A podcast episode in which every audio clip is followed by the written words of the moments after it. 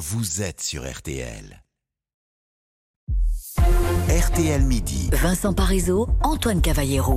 Les médecins généralistes sont donc euh, appelés à faire grève euh, aujourd'hui et toute la semaine. On en parle dans un instant avec euh, la présidente de MG France, syndicat médical français, mais aussi avec vous, Virginie Garin. Bonjour. Bonjour à tous. Chef du service santé d'RTL. Dites-nous, qu'est-ce qu'ils réclament, ces grévistes? Alors, ils veulent une revalorisation de leurs tarifs et donc de leur métier qui n'attire plus les jeunes. Les généralistes se disent à bout de nerfs. La moitié serait en burn-out selon leur syndicat. Ils ont, c'est vrai, beaucoup donné pendant le Covid. Ils réclament donc un doublement de leur consultation, passé mmh. de 25 à 50 euros. La dernière revalorisation date de 2017. Alors, des négociations sont en cours en ce moment avec l'assurance maladie, qui veut bien comprendre, hein, elle veut bien accepter une hausse, mais pas à ce niveau-là, car ça coûterait 7 milliards à la sécurité sociale. Mais donc, cette hausse, elle est quand même conséquente. Hein. Ils demandent d'être payés deux fois plus. Est-ce qu'ils gagnent euh, si peu, nos, médecins? Alors, c'est compliqué de faire des, des comparaisons avec les autres pays parce que la façon d'évaluer les salaires n'est pas la même partout. Mais au Royaume-Uni, une consultation chez un généraliste coûte entre 95 et 315 euros.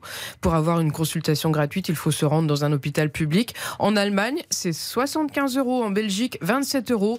Donc, euh, bah, les généralistes français, effectivement, ne sont pas rémunérés euh, aussi bien que, leur, euh, que leurs congénères européens. Après, ils ont des, des suppléments, hein, s'ils respectent, par exemple, les objectifs de santé publique, lorsqu'ils qu'ils suivent certaines pathologies chroniques ou quand ils font de la prévention.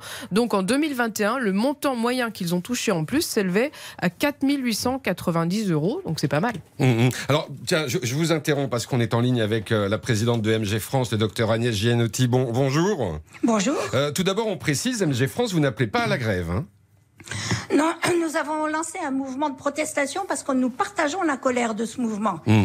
Euh, et ça, elle est partagée par tous les généralistes, quels que soient les syndicats et l'origine. Mais pourquoi vous, ne, vous, ne faites pas grève alors? Ah, nous avons appelé à d'autres modes de protestation qu'on a appelés les vendredis de la colère, avec des pétitions, des conférences de presse, des assemblées générales.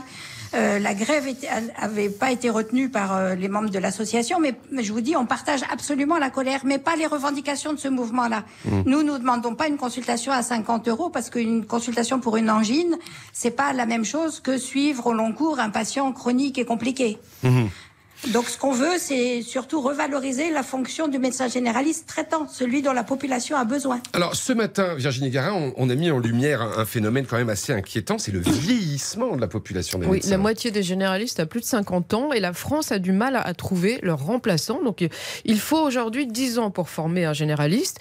À l'issue des études, 40% des jeunes euh, médecins, futurs médecins, font autre chose. Ils vont travailler dans les labos, ils préfèrent faire de l'intérim. Donc il y a un vrai problème d'attrait du métier cette rémunération qu'il demande, ce serait donc pour attirer des jeunes, pour pouvoir aussi embaucher du personnel, des secrétaires médicaux, car souvent, le médecin passe beaucoup de temps à faire de l'administratif et pendant ce temps, il ne soigne pas. Docteur Gianotti, est-ce que vous pouvez nous expliquer en quelques mots pourquoi les jeunes euh, médecins hein, qui, ont fini euh, euh, leur internat ne veulent plus devenir généralistes?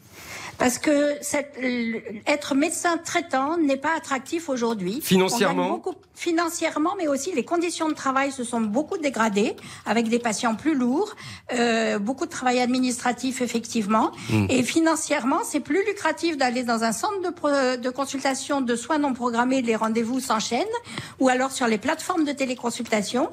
Et c'est beaucoup, ça casse beaucoup moins la tête que d'être dans son cabinet à prendre en charge une patientèle qui vieillit et qui a beaucoup de maladies. Voilà, ça fait partie euh, des données du problème évidemment et on va aussi en parler avec vous euh, au 3210. Vous n'hésitez pas, vous êtes euh, médecin, gréviste, pas gréviste, médecin à la retraite peut-être. Vous avez évidemment un, un, regard qui nous intéresse particulièrement sur cette crise que traverse la médecine aujourd'hui. Merci en tout cas au docteur Agnès Gianotti, merci Virginie Garin et donc on vous attend pour vos témoignages au 3210. On marque une courte pause et puis dans un instant on va parler de cet entre-deux-tours diététique parce que on a bien mangé euh, samedi soir. Un peu trop. Hein, et on, on, va encore bien manger la semaine prochaine. À tout de suite. RTL.